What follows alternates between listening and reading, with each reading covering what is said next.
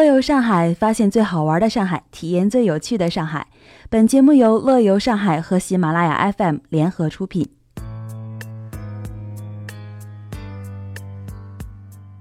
嗨，大家好，这里是乐游上海，我是主播爽妹。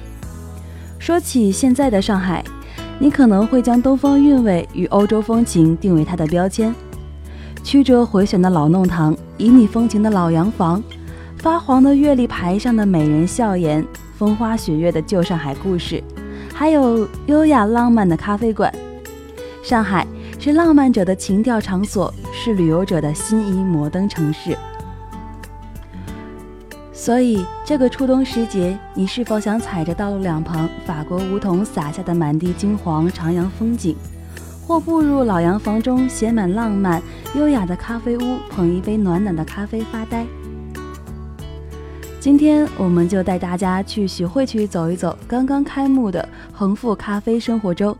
一起漫游漫品徐汇所特有的这一路景致。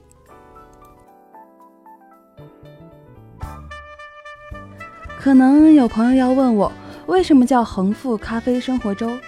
这还得从头说起。衡山路复兴路历史风貌保护区是上海首批以立法形式认定和保护的十二个历史文化风貌保护区之一。恒富风貌徐汇区范围内有几千幢的历史建筑、花园住宅，上海的历史也刻在这些已老去的建筑里。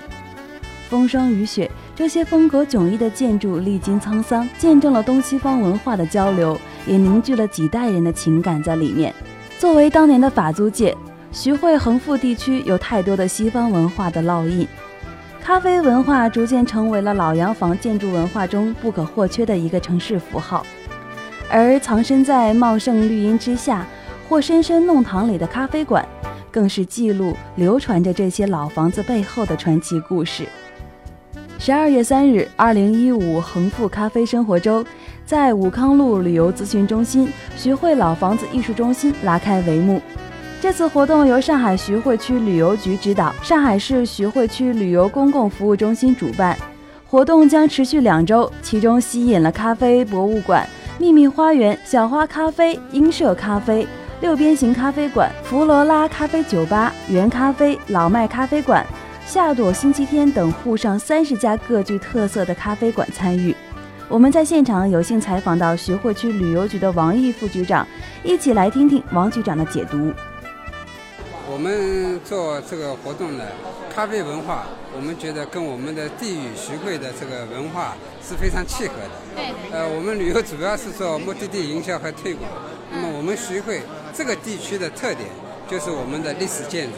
我们的历史风貌。嗯。呃，我们现在把它叫做国际慢生活街区。我们通过咖啡的一些呃商家企业的参与。呃，大家一起品咖啡、喝咖啡，我们主要是推广的一种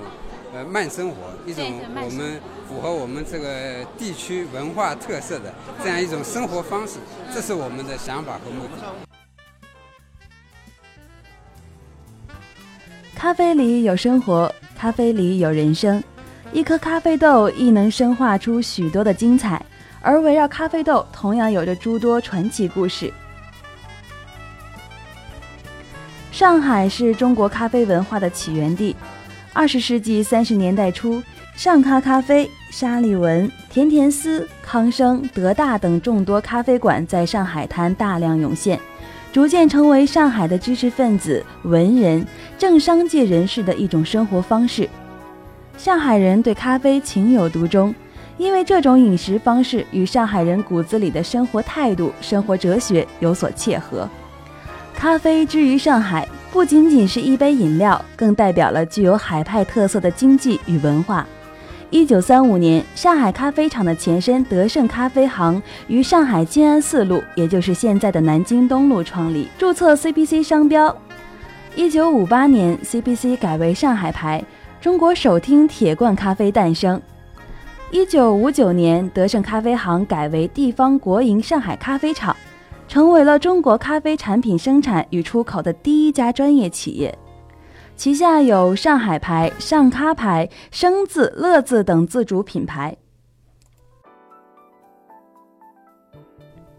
如今，这家拥有八十年的国有老字号企业，虽然风光不如当年，但德胜咖啡行与它的上咖一九三五依旧是上海最佳的伴手礼。上海咖啡与麦乳精是老上海的城市记忆，老上海人对他们有特殊的情感。对此，主办方与成立于一九三五年的德胜咖啡行合作。在主会场特设展台，展示八零年上海咖啡老包装产品的文化变迁。游客还可现场品鉴用老上海咖啡冲泡方式冲泡的上咖咖啡。这样的故事还有很多很多。十二月六日，主办方也将邀请参与活动的咖啡店的掌门人，与大家聊一聊开咖啡馆的那些事儿，以及他们与老洋房的情节和跨界创新故事。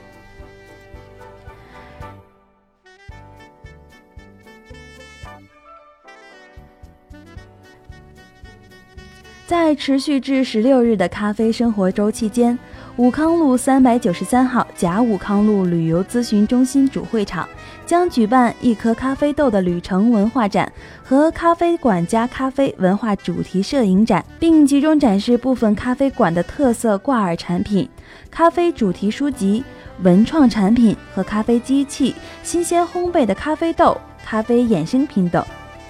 活动期间，三十家咖啡馆作为分会场，也将开展咖啡手工冲泡培训、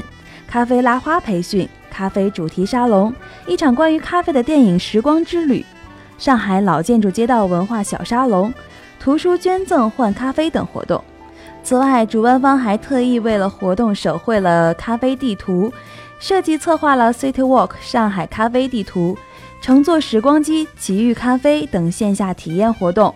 供游客专访探店。此外，咖啡生活中专属的滴滴专车券即日起也已全部上线，并全程发放。游客除了在微信中获取朋友圈滴滴专车红包外，在滴滴出行 App“ 我的钱包”兑换优惠码栏目中输入“上海咖啡生活周”，即可获得专属的折扣券。